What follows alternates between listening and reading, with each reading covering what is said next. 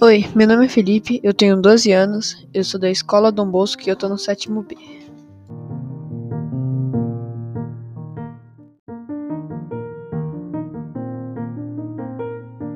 Bom, o poema que eu vou ler, ele não tem título, é, eu não achei, mas o nome do autor é Luiz de Camões.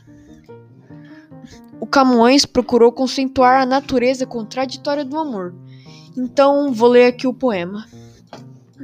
O amor é fogo que arde sem se ver, é ferida que dói e não se sente, é um contentamento descontentente, é dor que desatina sem doer, é um não querer mais que bem querer, é um andar solitário entre a gente, é nunca contentar-se de contente, é cuidar que se ganha em se perder, é querer estar preso por vontade, é servir a quem vence, o vencedor é ter com que nos mata a lealdade.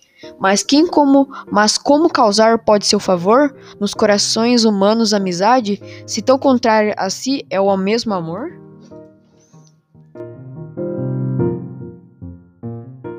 E eu escolhi este poema por causa deste trecho aqui que é muito assim, né?